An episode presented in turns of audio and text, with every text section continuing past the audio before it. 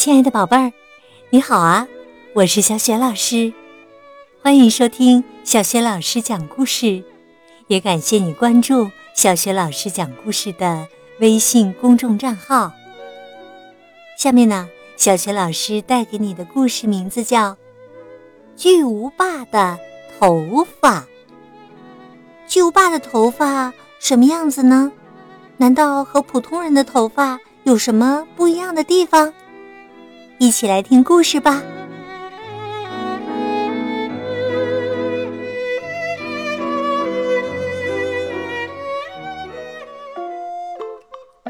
从前的从前呐，有一户人家的四兄弟，三个哥哥个子小小的，性格很狡猾。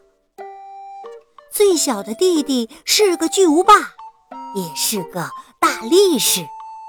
可是啊，他却比哥哥们老实得多。这个弟弟的力气呢，集中在两手，可是智慧呀，却深藏在头发里面。滑头的哥哥们总是把他的头发剪得短短的，好让他永远当个笨蛋，好把所有的活儿都推给他。他身强力壮。哥哥们只要在一旁凉快，再占用弟弟赚的钱就可以了。这个弟弟呢，要耕田、砍柴、推磨、替代马、拉马车。滑头的哥哥们呢，他们坐在马车上，抽着马鞭，指挥着。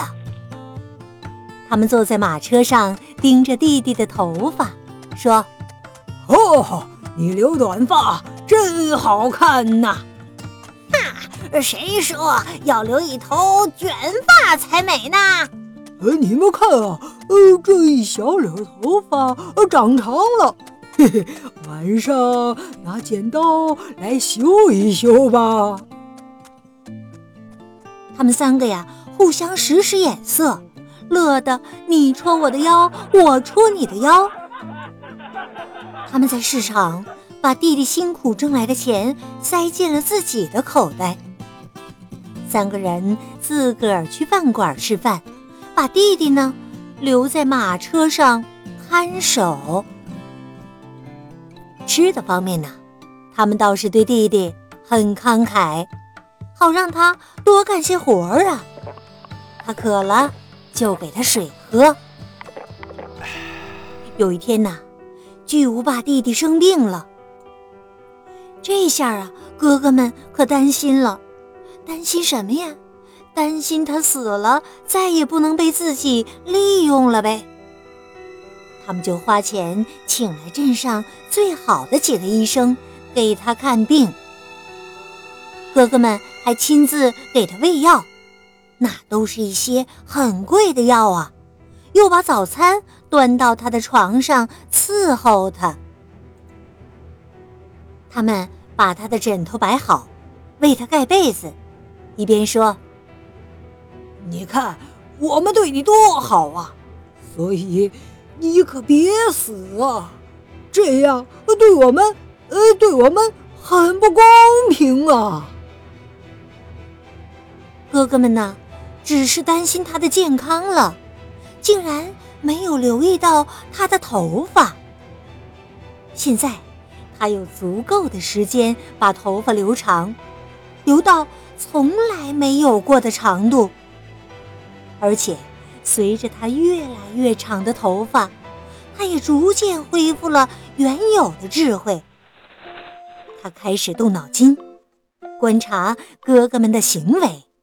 还会计算二加二、四加四各等于多少？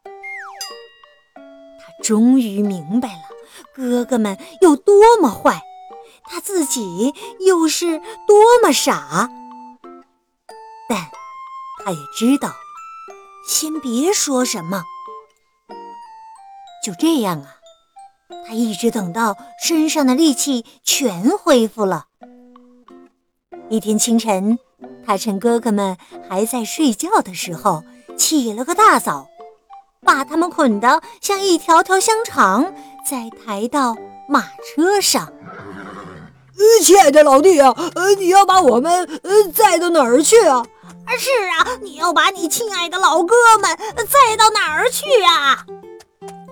你们待会儿就知道了。他把哥哥们载到火车站，照先前捆好的样子，一个个塞到火车上，然后向他们做最后的告别。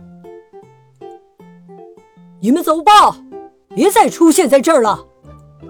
你们已经把我骗得够惨了，现在该换我当这儿的主人了。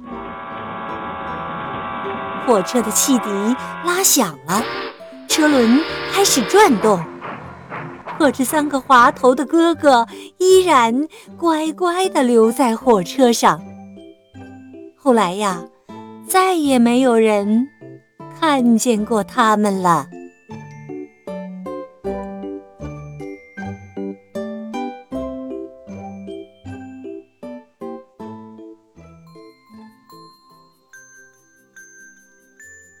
亲爱的宝贝儿，刚刚啊，你听到的是小学老师为你讲的故事《巨无霸的头发》。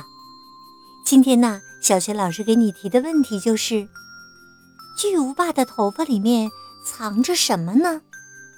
如果你知道问题的答案，别忘了通过微信告诉小学老师。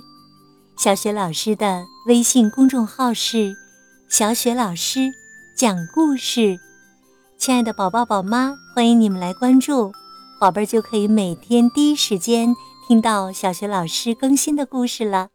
还有小学语文课文朗读、原创文章和丰富的活动。我的个人微信号呢，也在微信平台页面当中。好了，宝贝儿，故事就讲到这里啦。如果是晚上听故事，下面我们就进入到睡前小仪式当中吧。和你身边的亲人道一声晚安吧，给他们一个暖暖的抱抱。然后啊，盖好被子，闭上眼睛，想象着身体特别的柔软、放松。祝你今晚做个好梦。明早的叫醒节目当中，我们再见，晚安。